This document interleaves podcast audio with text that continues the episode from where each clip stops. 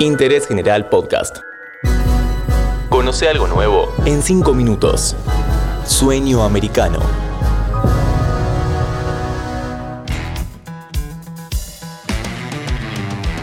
Hola, bienvenidos a un nuevo episodio de Interés General. Hoy vamos a conversar sobre la relación entre Estados Unidos y Chile. ¿Por qué el gobierno de Biden no regresa al Acuerdo Comercial del Pacífico? ¿Cuál es el riesgo de no ocupar ese liderazgo?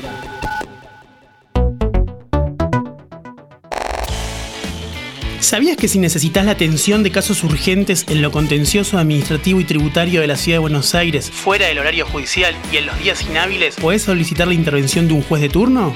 Llama al 0800 122 Cusbayes. Consejo de la Magistratura de la Ciudad Autónoma de Buenos Aires.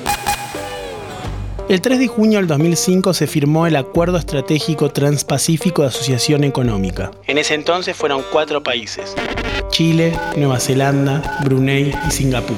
Las negociaciones las había iniciado un año antes el entonces presidente chileno Ricardo Lagos en Los Cabos, México. La meta inicial era eliminar el 90% de los aranceles comerciales entre los socios y que para el 2015 ya no hubiera tarifa alguna entre los países miembros a la hora de comerciar.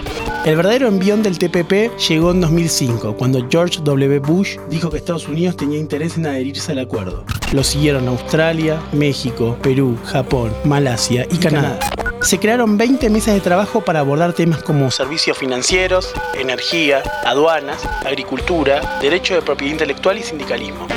Cuando Barack Obama llegó a la Casa Blanca en 2008, encargó el tema a la secretaria de Estado Hillary Clinton. La ex senadora llevó adelante el tramo final de estas negociaciones en lo que ella definía como el nuevo paradigma del comercio internacional. Una combinación de beneficios arancelarios y una expansión de los derechos laborales para los trabajadores.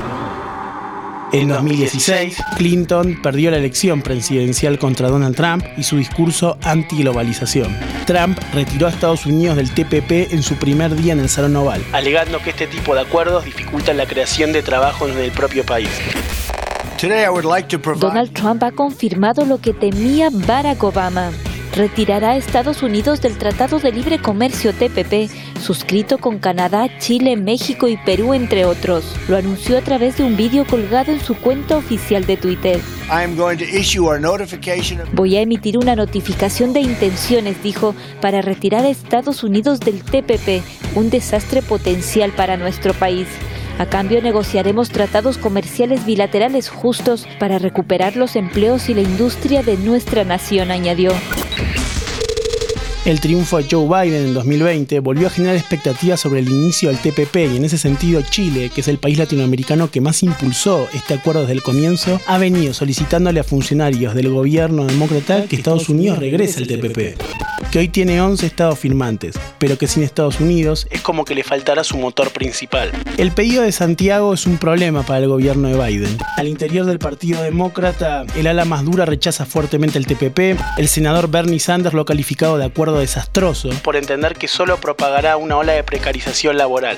Estas críticas explican otros conflictos. Sanders ha sido desde hace décadas muy crítico de los Clinton y él perdió su nominación a presidente en 2016 contra Hillary en una interna en la cual él denunciaba irregularidades que tenían como fin otorgarle la candidatura a su rival.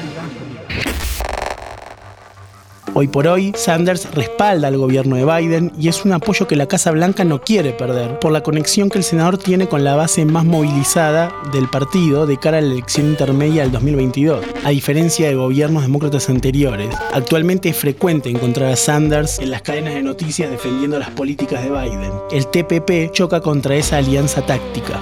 El argumento de los diplomáticos chilenos ante la secretaria de Comercio Gina Raimondo es que para Estados Unidos sería mejor impulsar el TPP debido a que China ya está hablando de un nuevo acuerdo del Pacífico, ahora liderado por Beijing. Las primeras conversaciones abarcan a Australia y a Corea del Sur, países aliados de la geopolítica de Washington. El presidente chileno Sebastián Piñera también tiene dificultades. Su país todavía debe ratificar el acuerdo en el Senado, y a lo largo de este 2021 el escenario es complejo si se considera el estado de convulsión que tiene la política chilena y la futura asamblea para modificar la constitución de ese país.